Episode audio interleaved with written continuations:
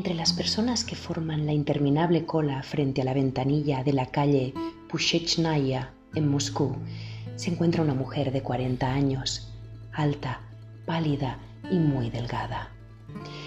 En su rostro extremadamente demacrado resaltan unos ojos pequeños y una nariz grande y enérgica.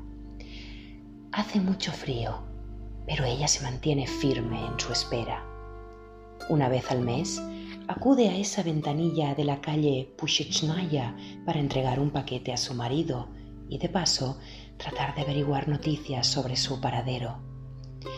El funcionario le pregunta nombre, patronímico y apellido. Ella se lo dice. Osip Emilievich Mandelstam. El funcionario, frío como el hielo, extiende su mano en la que ella coloca el paquete, el dinero para el envío y el pasaporte para su identificación. Luego, el hombre de hielo le devuelve el pasaporte con el recibo dentro y se vuelve para atender a la siguiente persona que espera en esa cola interminable. Así, mes tras mes, esta mujer acude a su cita con la burocracia estatal, hasta que, al cabo de un tiempo, se le devuelve el último paquete enviado. El motivo de la devolución está clara en el envoltorio. Muerte del destinatario. Fue así como Nadia Mandelstam se enteró de la muerte de su marido, ocurrida en el campo de tránsito donde se encontraba, camino a su lugar de deportación. Al cabo de unos meses llegó el certificado de defunción definitivo, un raro privilegio ya que en aquellos años de persecución y terror nunca se informaba formalmente de la muerte de un deportado. El preso se consideraba socialmente fallecido en el momento en que era detenido. Los mismos funcionarios les decían a las esposas que se podían volver a casar cuando quisieran. El condenado dejaba simplemente de existir. Pero, ¿quién era Osip Mandelstam y por qué fue condenado a tan cruel destino? ¿Y quién era su esposa, esta Nadia Mandelstam de la que hoy, en el último capítulo de la temporada, vamos a hablar? Nadia Mandelstam es un símbolo de la fortaleza y la valentía de la que tuvieron que hacer gala los rusos durante la escalofriante dictadura estaliniana. Unos años terribles en la que ningún lugar era seguro Incluso el interior de los coches o los bancos de los parques eran susceptibles de ser espiados con micrófonos. En Moscú se rumoreaba que la checa, la inquietante predecesora de la KGB, tenía pinchados los teléfonos y que incluso podían escuchar las conversaciones de la casa sin que nadie hubiera descolgado el teléfono. Por ello, los pocos moscovitas que tenían el privilegio de poseer este aparato lo cubrían con almohadas. No, nadie estaba salvo en ningún lugar. La gente desconfiaba de vecinos, conocidos e incluso de los amigos. A veces los mismos miembros de la familia podían ser posibles chivatos. Cualquier rencilla familiar, cualquier envidia insignificante podía convertirse en motivo para acudir a la checa con una acusación, que podía ser verdadera o simplemente inventada. En realidad, poco había que inventar, ya se encargaba el Estado de encontrar los cargos para la gente que quería eliminar. Los padres apenas hablaban delante de sus hijos porque ¿y si el pequeño decía en la escuela, por descuido, algo que no debía decir? La paranoia era general, asfixiante, castradora. Y por si fuera poco, el hambre campaba a sus anchas por Rusia, especialmente en las grandes ciudades como Moscú o Leningrado, y el trabajo, dependiendo de tus ideas, podía serte arrebatado o incluso prohibido de la noche a la mañana. Tal y como comenta la misma Nadia Mandelstam en las excelentes memorias que escribió, ya anciana. Todos nosotros éramos ovejas que se dejan matar, o respetuosos ayudantes de verdugos, porque no queríamos engrosar las filas de las ovejas. ¿Cómo se puede sobrevivir a semejante naufragio? ¿Cómo reunir las fuerzas suficientes para seguir caminando, para seguir viviendo? llega un momento en que se deja de temer a la muerte. Más aún, en ocasiones se la espera como la única salida, la única puerta de salvación. Por eso, cuando Nadia se enteró en la ventanilla de la calle Pushichnaya de que su marido había muerto, se tambaleó y dio las gracias porque su sufrimiento había por fin concluido. Sin embargo, no el de ella. Nadia sobreviviría 42 años a Osip Mandelstam, en los que la única misión de su vida fue rescatar su obra y su memoria del olvido.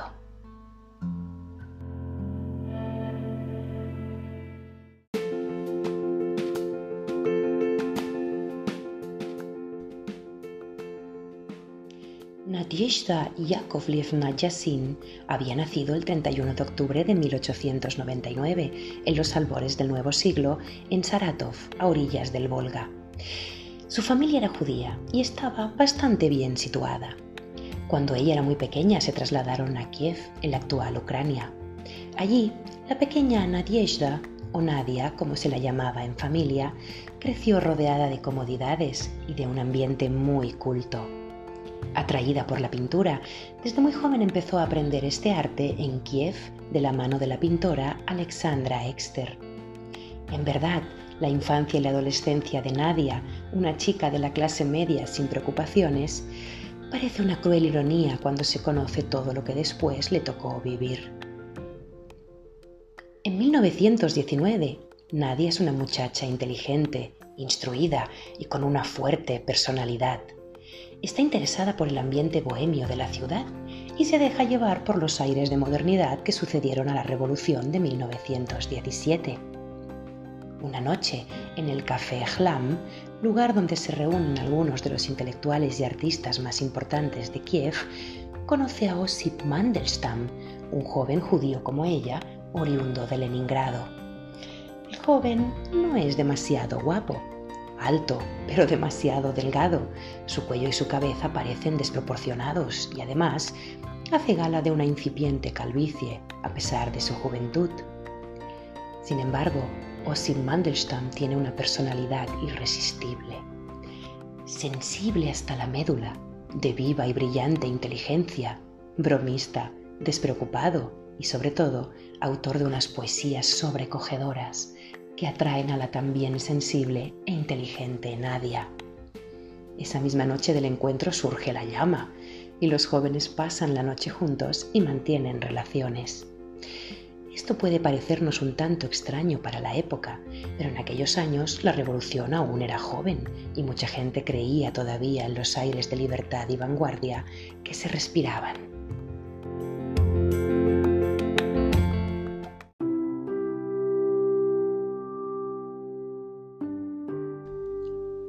Nadia y Josip se casaron en 1921 y ese mismo año parten a Georgia de viaje. Ellos todavía no lo saben, pero esos años serán el principio del fin. En 1923, las revistas ya no cuentan con Mandelstam como colaborador. Empieza a ser considerado persona non grata por el régimen, pues su poesía es totalmente personal, no suficientemente soviética y en ocasiones hasta peligrosa. La pareja sobrevive con las traducciones en las que de vez en cuando trabaja Mandelstam y también con la ayuda de algunos de sus amigos y parientes. Sin embargo, su estado es precario. Se ven obligados a cambiar de domicilio en diversas ocasiones.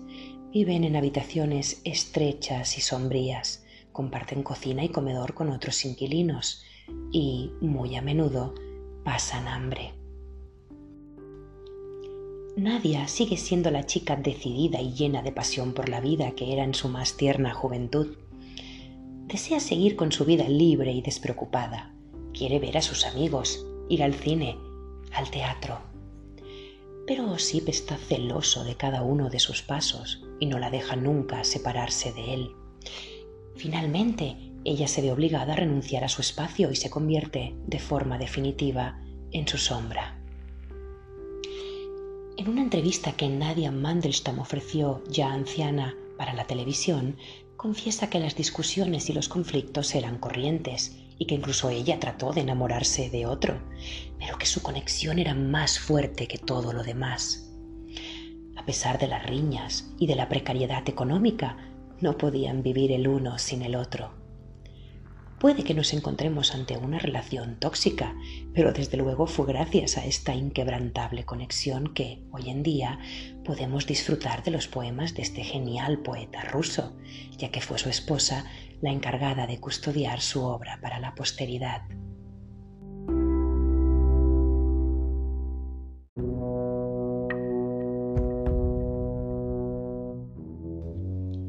En 1930, un manifiesto del propio Stalin promulgaba las características que debía tener la literatura considerada verdaderamente soviética.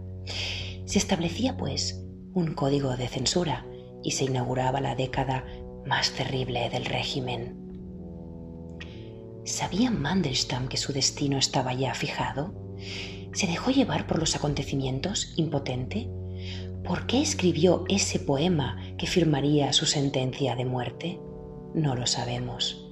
Quizá todavía quedaba en él un atisbo de rebeldía, o quizá solo quiso acelerar lo que, por otro lado, parecía inevitable.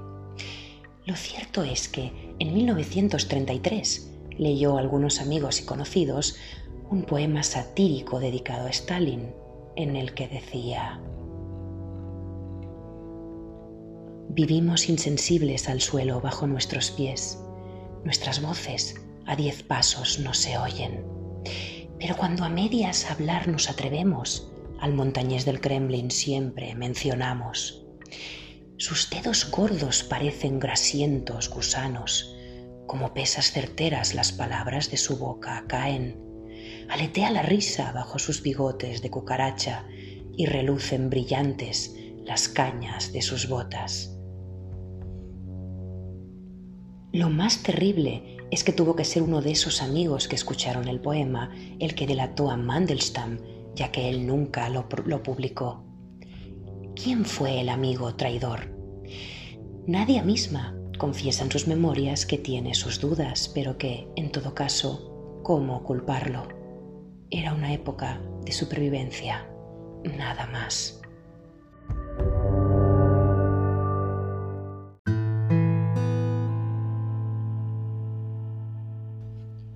La sátira costó muy cara a la pareja. En 1934, mientras se hallaban en Moscú en compañía de la amiga de juventud de Osip, la también poeta Ana Akhmatova, llamaron a la puerta. Cuenta Nadia que Osip había salido momentos antes a buscar algo con lo que agasajar a la invitada, ya que, como de costumbre, no tenían nada para comer en casa. Regresó con un huevo en la mano, muy contento porque su amiga tendría con qué comer. Cuando abrieron la puerta, entraron, unos chequistas y registraron la casa. Después se llevaron a Osip.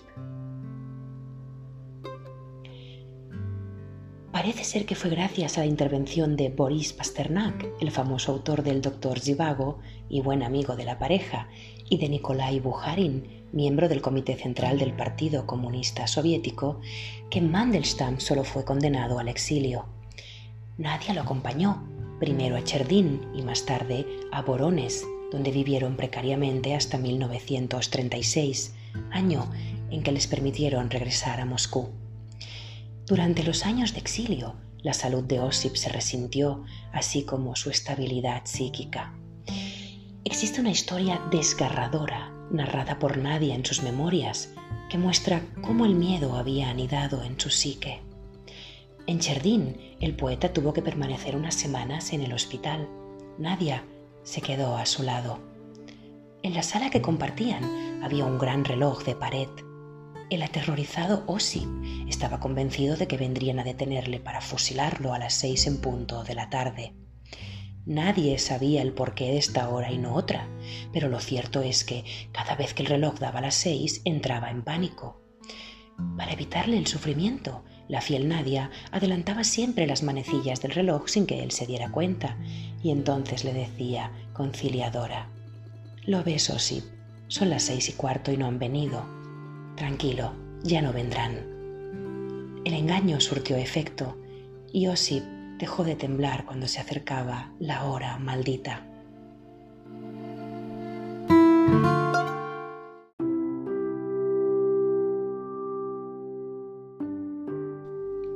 Nadia había cambiado mucho durante todos esos años de privaciones y sufrimiento. Ya nada quedaba de la chica mimada y llena de vida de su feliz adolescencia. El dolor la había convertido en una mujer fuerte e increíblemente resistente, y su mente, de natural inteligente y práctico, acabó convirtiéndose en un auténtico asidero para el inestable Osip Mandelstam. Era ella la que viajaba a Moscú desde el exilio para buscar traducciones con que ganar dinero para comer y alquilar una habitación donde cobijarse. Fue ella la que acompañó valientemente a su marido a su destierro y le insufló valor y coraje. Y fue ella la que, después de la muerte de Osip, conservó sus poemas en la memoria y los salvó del olvido. También físicamente había cambiado. Su delgadez era excesiva, su salud era muy mala y estaba constantemente enferma, pero nada la amilanó y siguió siempre luchando hasta el final.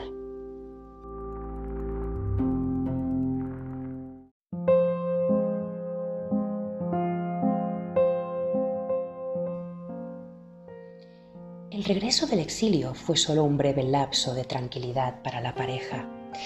Pronto llegó el año 1937 y con él el gran terror. Ese fue el año de las purgas y de las detenciones en masa. Miles de personas desfilaron hacia los campos de trabajo en Siberia y desgraciadamente esta vez Osip iría con ellas. La protección de Pasternak no servía de nada ya.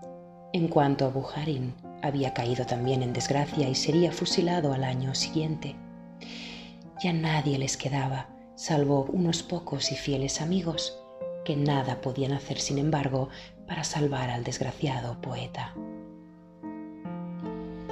En mayo de 1938, los Mandelstam fueron enviados por el gobierno a un sanatorio en Samatilla para que se repusieran. La noticia fue recibida con alegría, ya que al fin, el fin del exilio y estos inesperados cuidados parecían dar a entender que el gobierno volvía a pensar en ellos de forma amigable.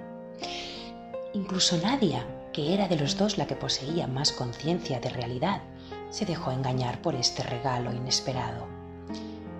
Quizá el sufrimiento había sido ya tanto que no tenía fuerzas ni siquiera para sospechar.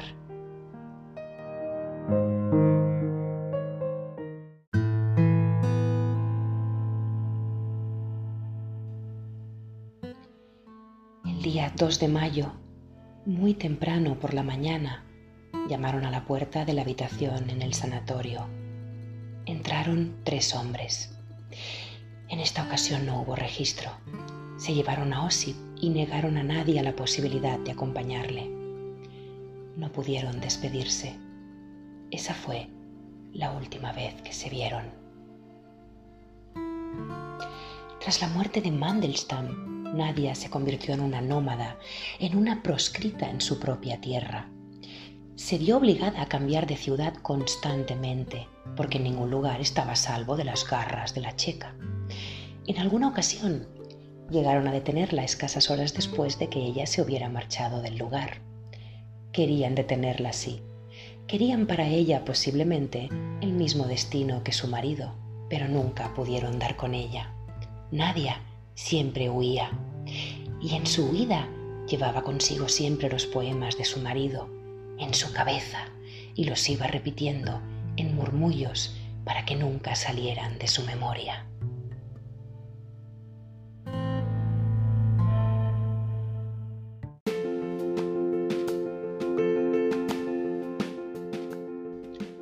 Joseph Brodsky, que la vio por última vez en mayo de 1972, dice de ella que era al atardecer y estaba sentada fumando en un rincón en la espesa penumbra proyectada sobre la pared por un gran armario.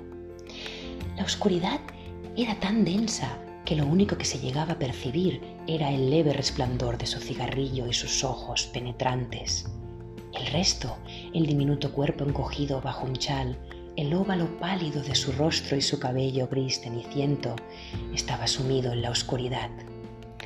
Recordaba a los restos de un gran incendio, una pequeña ascua se enciende si la tocas.